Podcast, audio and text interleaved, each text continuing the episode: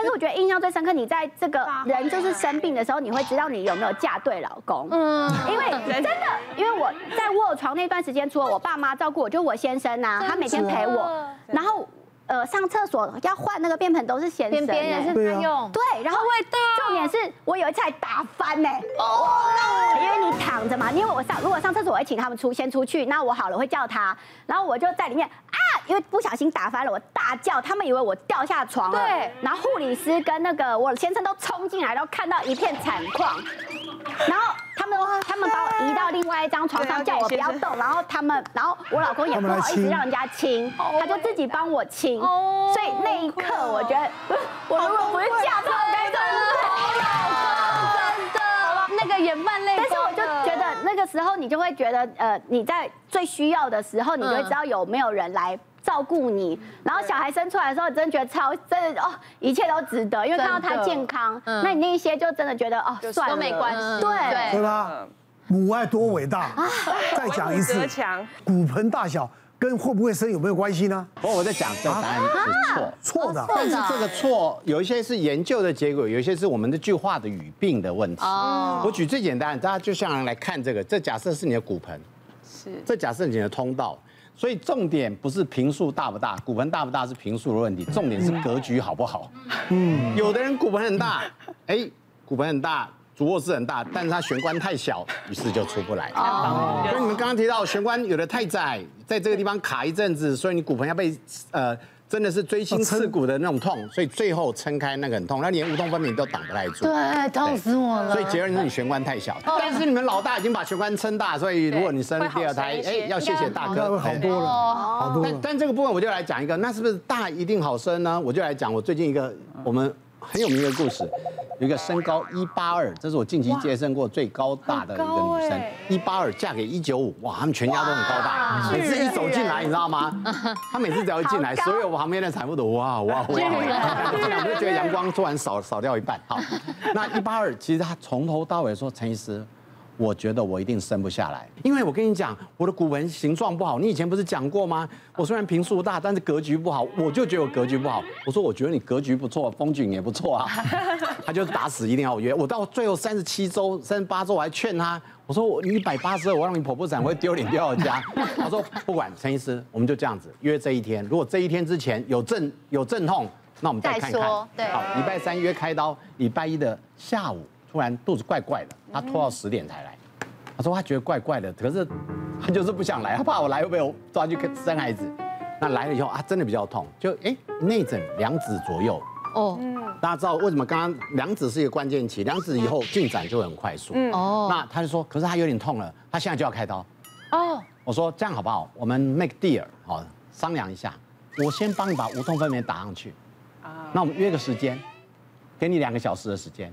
两个小时的时间呢，如果生不出来，反正无痛分娩，我们现在打了加一点点药，你就可以直接去开刀。嗯、他说：“陈医师，真的哦，两个小时哦，我只给你两个小时，我们现在开始按码表。”开玩笑，一个小时五十分就生出来。哇！但他生完没很高兴，陈医师，我还是觉得我的骨盆结构不好。我说：“你才两个小时生掉，你还要怎样？”到底？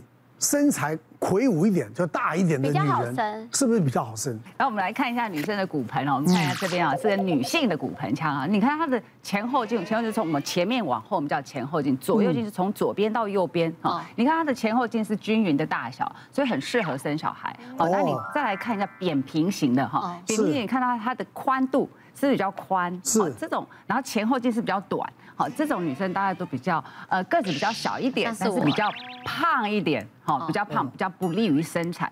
那我们来看类人圆形，就是所谓的哈，有些卵圆形，前后有像卵圆形一样哈，这种女生比较高，比较瘦长的，啊，也比较适合生产的哈。是。最后我们来看看男性型，你知道男性可以生小孩吗？嗯，不行，不行。所以哈，你看它的宽度。好，它宽度是够的，可是它的它可以入口，对，它很窄，就像玄关非常的窄，不好出去。这种这种呃男性型是不利于生产的哈。像我临床上有一个呃产房的护理师啊，一百六十八公分，二十五岁，哎，他也会运动啊哈，也是工作也要上班，也是要帮产妇一二三压，嘿，他自己怀孕了哈，我们自己也是同仁嘛哈。当他要生的时候，他第一胎，你要生多久吗？生了快二十八个小时，所以你的二十一个小时还算短。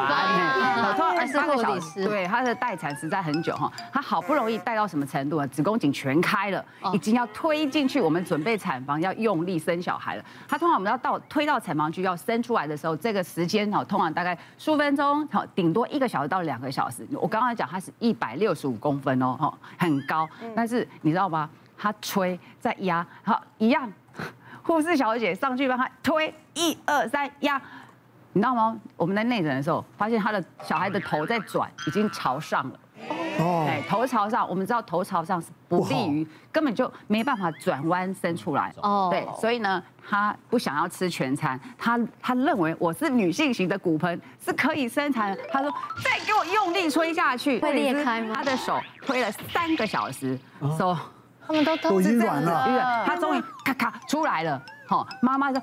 啊，然后看到小孩出来，他说把他带走，不要在他眼前，因为他的这只手已经有一样运动过度，手快推断痛死了，然后跳腿。对，他小孩生出来多重，你知道吗？四千一，太大了。他孕妇那时候体重大概三千七、三千八。对，有些人他就胎儿吸收好啊。对对，他们他们讲说跟脐带有关系嘛。像脐带比较粗，跟脐带粗细有关系啊。是粗的。对啊，所以说他吸收的营养多，他当然就长得快，长得大。对。我先讲我的经验，其实我们会内诊一下啦，内诊一下，你大概知道那骨盆的角度、形状，有时候不是大小，你知道跟房子一样。哎，平数方哎，格局方正，但它横梁突然跑出来一根，你也不好生。像我们在骨盆有分所谓上中下的入口，哦哦哦，常常是中口那边会突然一个梁比较出来的时候，就会卡在那里。哦，所以其他有些结构。那另外一个房子虽然小，格局比较不好，但是有时候要看家具大大小多大。哇，虽然是格局比较小，但是家具不大，两千多一样挤得出来。对了，两千多太好生了。真的，所以是不是医生都会说不要让把宝宝养太大？对，就是尽量不要，尽量不要啊。所以产检像减肥班啊，因为像我的小孩一直都过大，医生说不要再吃了，不要再吃牛肉，不要再吃甜的，就是不能让小孩太大。太大。问题是你可能也没有吃那么多。我哎，没有，我吃很多。哦，那那你活该。营养对。刚刚宝仁哥有提到，我们哎格局要好，玄关也要好，里面的家具大小也要适中，你这个组合起来才是一个最好的。还有一个因素就是妈妈能不能配合。哦。其实我们在急诊室哈，我们有时候是在家里都已经破水，小朋友其实都已经出来一半，或者是已经真的是急产的状况，他们会直接到急诊室来，然后我们在急诊室。我们先处理之后，哎，妇产科医师再来，哎，接驳处理这样子，哈，就是一起来帮这个宝宝生。所以其实我们在急诊室也生过不少的小朋友。嗯，那其实我印象比较深刻的是，哎，那次也是因为急产，然后我们的一九的救护车是先送到急诊室来，然后我们看到那个妈妈其实就是，哎，体型也是中等身材，然后也没有什么特别的状况。然后来的时候其实。一呃，一九弟兄跟我们说，他们已经看到，就是抬头，然后头发也都看到，就是全开，小朋友就要出来了，哇所以我们就开始准备。尽管我们请妈妈配合呼吸，配合用力，妈妈就是没办法，我不行了，我不行了。没办法了。呃，这个先生很可怜哎，被他拉扯，然后言语上的霸凌，因为他们好像就是就是没有预期，然后就怀孕啊之后，对啊，所以其实把这一次的疼痛全部发泄到先生身上，所以我请爸爸赶快。找个借口说啊，因为这边是急救室，其他家属可能要先到外面，我先解救爸爸这样子，就是把爸爸弄去 解救爸爸。对，然后我们就开 就是开始帮他生。那妈妈真的是，哎，应该是太疼痛哦，真情绪夸张到我们那个床栏整个已经快被他拆掉了。那他已经没有办法听我们的指令，让他听不到你们讲的话，对，已经完全吸收不了，所以他整个过程是非常的 suffer 的。后来就是一个病患真的救了我，我们那时候就又来了一个呼吸心跳。要停止的病人真的是需要急救，那我们妇产科医师也是神一般的降临这样子，对，所以他那时候来到急诊室的时候，我们就接手给这个妇产科医师，然后我去急救了，哎，旁边需要急救的需要急救的一个病人，然后后来我记得是，当然我们在急救的过程中，哎，有机器的急救声音，然后有那个孕妇的那个尖叫声，尖叫声这样子，然后当当下其实也蛮同情妇产科医师的，然后后来其实真的我们这个病人急救回来，然后那个小朋友后来。哭声也出来，我们就知道哇，两边都都出现好消息，这样是是。别忘了订阅我们 YouTube 频道，并按下小铃铛，收看我们最新的影片。想要看更多精彩内容，快点选旁边的影片哦。